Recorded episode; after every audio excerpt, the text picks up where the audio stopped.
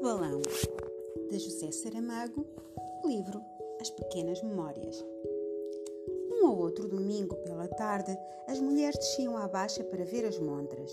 Geralmente iam por seu pé. Alguma vez tomariam o carro elétrico, que era o pior que me podia suceder nessa idade, porque não tardava a enjoar com o cheiro lá de dentro, uma atmosfera requentada, quase fétida, que me revolvia o estômago e em poucos minutos me punha a vomitar. Neste particular, fui uma criança delicada.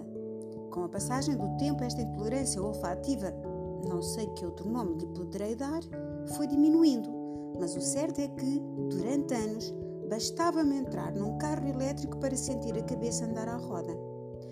Fosse qual fosse o motivo, pena de mim ou vontade de alegrar as pernas, naquele domingo descemos a pé desde a Rua Fernão Lopes, minha mãe, creio que também Emília e eu, pela Avenida Fontes Pereira de Melo, logo à Avenida da Liberdade e finalmente subimos ao Chiado, que era onde se mostravam os tesouros mais apreciados de Alibaba. Não me lembro das montras, nem é para falar delas que aqui estou. Assuntos mais sérios me ocupam neste momento.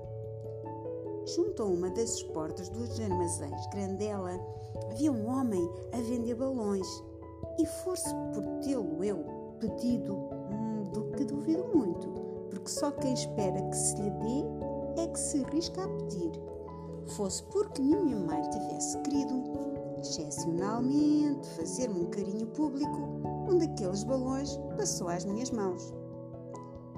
Não me lembro se ele era verde ou vermelho, amarelo ou azul ou branco simplesmente.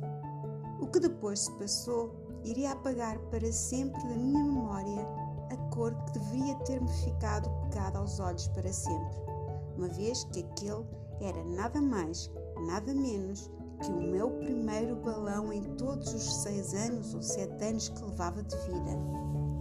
Íamos nós no Rocio, já de regresso a casa, eu, impante, como se conduzisse pelos ares, atado a um cordel o mundo inteiro, quando de repente ouvi que alguém se ria nas minhas costas.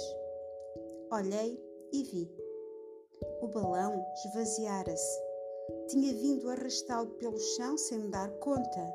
Era uma coisa suja, enrugada, informe, e dois homens que vinham atrás de mim riam-se e, e apontavam-me com o dedo a mim, naquela ocasião, o mais ridículo das espécies